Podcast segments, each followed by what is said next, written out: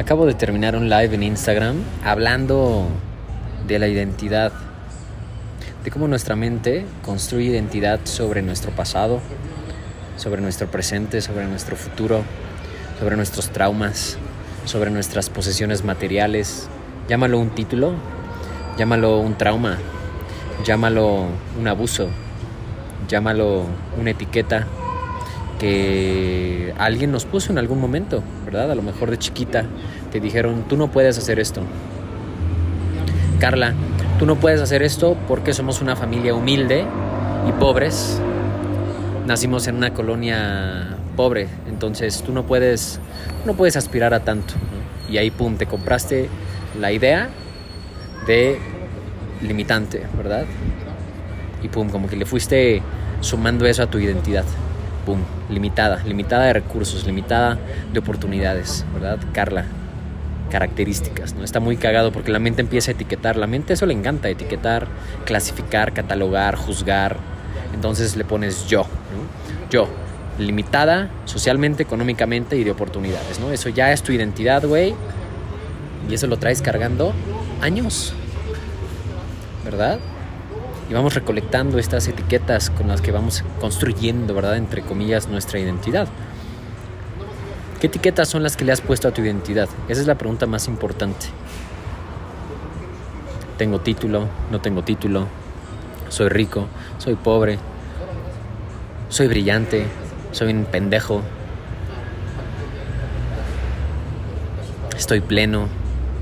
¿Estoy vacía? ¿Estoy linda? Estoy fea, estoy gorda, estoy flaca.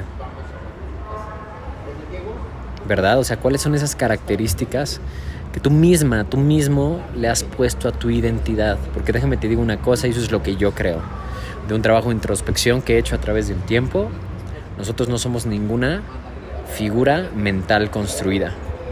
Voy a repetirlo otra vez, yo creo que nosotros no somos ni siquiera nuestras emociones, ¿sabes? No somos nuestras posesiones, nuestra ropa, nuestro estatus social.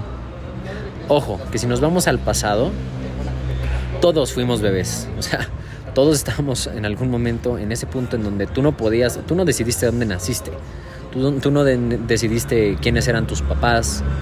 Tú no decidías ni siquiera a lo mejor en qué creer, eh, ni tu formación académica, ni religiosa, ni Obviamente hay un condicionamiento detrás, pero llega un punto en la vida. Hoy estaba hablando con mi madre al respecto de eso y dice que algunas culturas mesoamericanas dicen que cada ocho años tenemos como una iluminación, una invitación a estar presentes y demás. Yo no sé, no sé nada de hecho, pero creo que podemos tener un momento de revelación en donde decimos, güey, ya estuvo. Ya estoy cansada, ya estoy cansado de estar cargando con esta idea de yo estar sufriendo porque el sufrimiento simplemente es la no aceptación de lo que es. Entonces, un día ya no tienes esa identificación externa que tanto te da felicidad, ¿verdad? Un nuevo coche, un título, ¿verdad? Una pareja. Al día de mañana no está y ¿quién eres, güey? No eres nadie. estás deprimida, deprimido, tirada en tu cama por días o por meses, hasta que llega un punto en donde, güey, la vida te invita a que te veas como una tercera persona y que decidas si vas a seguir en la víctima la víctima, ¿verdad? O vas a tomar protagonismo, o vas a tomar responsabilidad. Y de eso hablé justo en el live, ¿no? Que nos da miedo eso, nos da miedo esa invitación. Porque no es que no contemos con la capacidad de decir, güey, yo a partir de ahora quiero decidir quién quiero ser, güey. toda la vida me dijeron que yo no podía hacer esto, quiero hacerlo, güey. ¿Me explico? Pero ¿por qué no lo hacemos? Por miedo. Porque muchas veces nos da miedo romper con ese cascarón ese molde que nos construyeron y en algún momento lo vimos, pero lo aceptamos, ¿no? Porque nuestro círculo social nos aceptaba como ese molde. dijimos, ah, güey, está bien. Pero empezamos a conocer nuevas cosas, nuevas formas y dijimos, güey, hay un mundo más allá.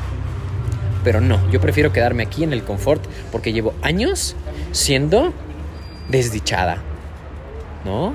O llevo años siendo pobrecito, ¿verdad? Es que soy mexicano y me tocó este presidente, güey, estoy jodido en mi colonia. Todo lo contrario, ¿no? Que tenemos cierto privilegio por nuestro color de piel o porque naciste en una familia que te pudo dar recursos económicos, emocionales, te educó, pero tú no eres eso. Yo creo, va. Yo es lo que yo creo. Aquí simplemente estoy rebotando mis ideas locas. Pero llega un punto en la vida en donde tenemos esta identificación de vernos desde una tercera persona y decir, güey, como que no estoy muy feliz en esta posición de víctima, güey. O sea, como que ya me. Ya siento que ya me está consumiendo, güey. Estar pensando tanto en esta persona que ya se fue hace años, ¿no? Si perdiste a alguien muy querido hace años, ¿no? Uy, güey, si esta persona bajara ahorita, ¿qué te diría? A lo mejor te da un zap y te dice, güey, ya sigue, o sea, no manches, ¿cuántos años más vas a estar chillándome, no? O sea, hay un punto en donde tenemos la invitación a hacernos conscientes y pasarnos al protagonista, pero hay veces en donde nos encanta y preferimos quedarnos en ese lugar. Por miedo, honestamente es por miedo y yo estuve ahí. Pues por eso lo digo, ¿va? yo no podría estar hablando de esto si no pudiera, si no, yo no hubiera vivido algo, ¿no?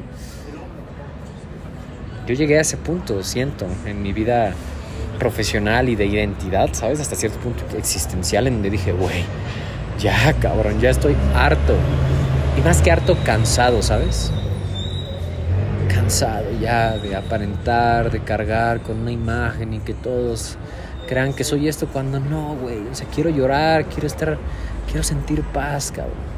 Y creo que en ese momento en el que doblamos las manitas, es justo en el que nos damos por vencidos, nos rendimos. Y pueden ser múltiples veces en la vida, ¿eh? O sea, yo tengo 28 años, ¿yo qué voy a saber de la vida? No sé nada, güey, nada. Y de una vez lo digo, yo no sé nada, ¿eh? Si estás escuchando este podcast, yo no sé nada. Estás escuchando una persona que simplemente habla en voz alta de, de ideales, que creo que de repente me llegan de algún lado, ¿no? Pero yo no sé nada.